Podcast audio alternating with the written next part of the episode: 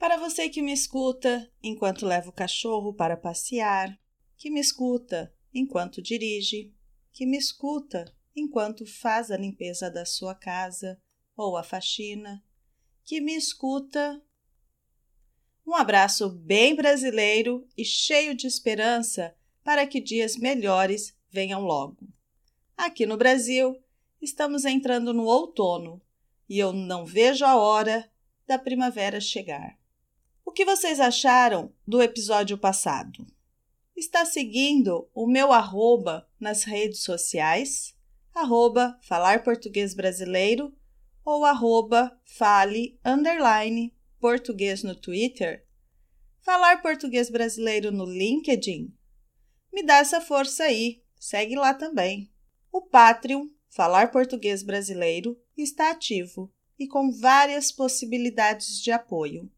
O podcast, além dos materiais, você também terá em vídeo.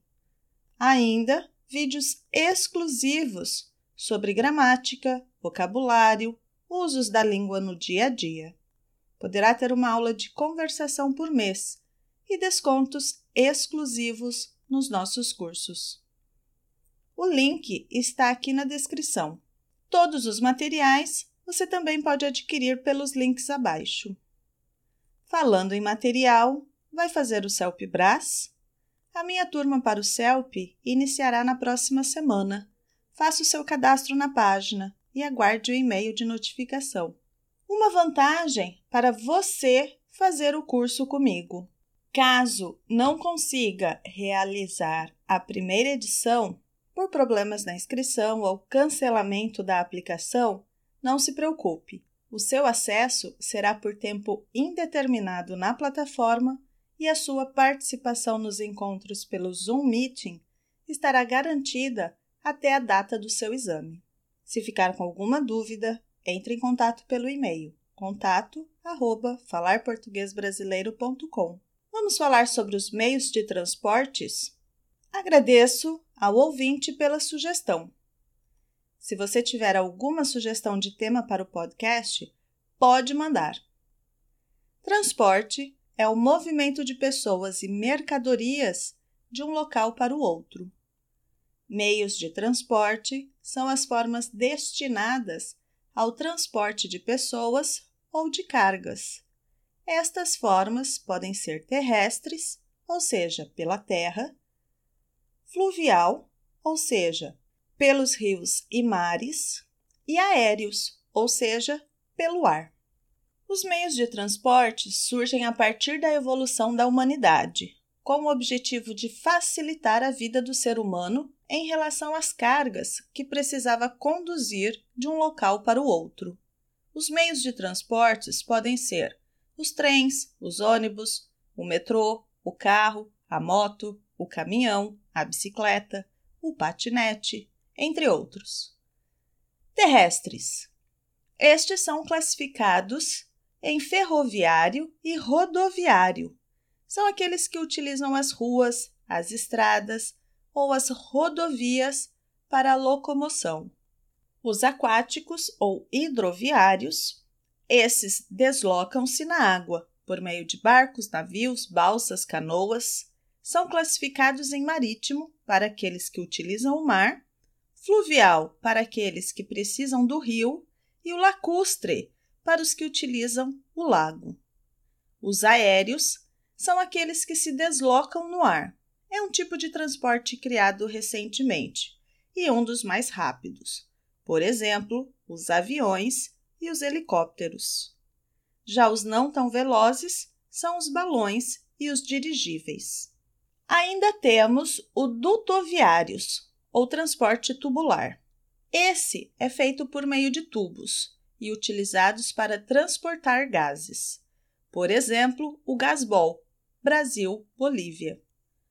Com extensão de 3.150 quilômetros, saindo de Santa Cruz de la Sierra, Bolívia, passando por cinco estados brasileiros, sendo eles Mato Grosso do Sul, São Paulo, Paraná, Santa Catarina e Rio Grande do Sul. Você sabia que o elevador é o meio de transporte mais seguro? No Brasil, temos todos os tipos de meios de transporte citados até agora. Contudo, o terrestre é o mais utilizado. Cerca de 76% das mercadorias são levadas por caminhões. Posso afirmar que quando os motoristas resolvem fazer greve, o país para. Para o transporte de pessoas, também utilizamos muito o transporte terrestre rodoviário. As rodovias brasileiras têm limite de velocidade entre 80 a 120 km por hora. A viagem mais longa de ônibus inicia em Pelotas, cidade localizada no Rio Grande do Sul, e termina em Fortaleza, capital do Ceará, ou vice-versa, se partir de Fortaleza e parar em Pelotas. São seis dias de viagem e 4.530 quilômetros de extensão. São 11 motoristas para revezar a direção até o término da viagem. Para quem tem tempo, deve ser uma aventura e tanto. Se vier ao Brasil e estiver autorizado a dirigir, tome cuidado com o limite de velocidade e a sinalização com radares. Você poderá tomar uma multa e isso não será legal. Eu expliquei as palavras no áudio. Deixei para o nosso vocabulário a palavra carga, que é o mesmo que mercadorias ou produtos. E radares, que são aqueles aparelhos que medem a velocidade do carro, e se o veículo estiver acima do permitido, você será penalizado ou multado. Eu sou a Juliana. Nós somos o podcast Falar Português Brasileiro. Publicamos o podcast toda segunda-feira e você pode escutar nos diversos aplicativos de reprodução de áudio. Também pode escutar na nossa página falarportuguesbrasileiro.com. Lá na nossa página, você poderá se cadastrar para receber a transcrição referente aos áudios de 15 em 15 dias, com exercícios de interpretação de texto em PDF. Registre-se agora mesmo em falarportuguesbrasileiro.com. Nos vemos no próximo episódio. Tchau, tchau!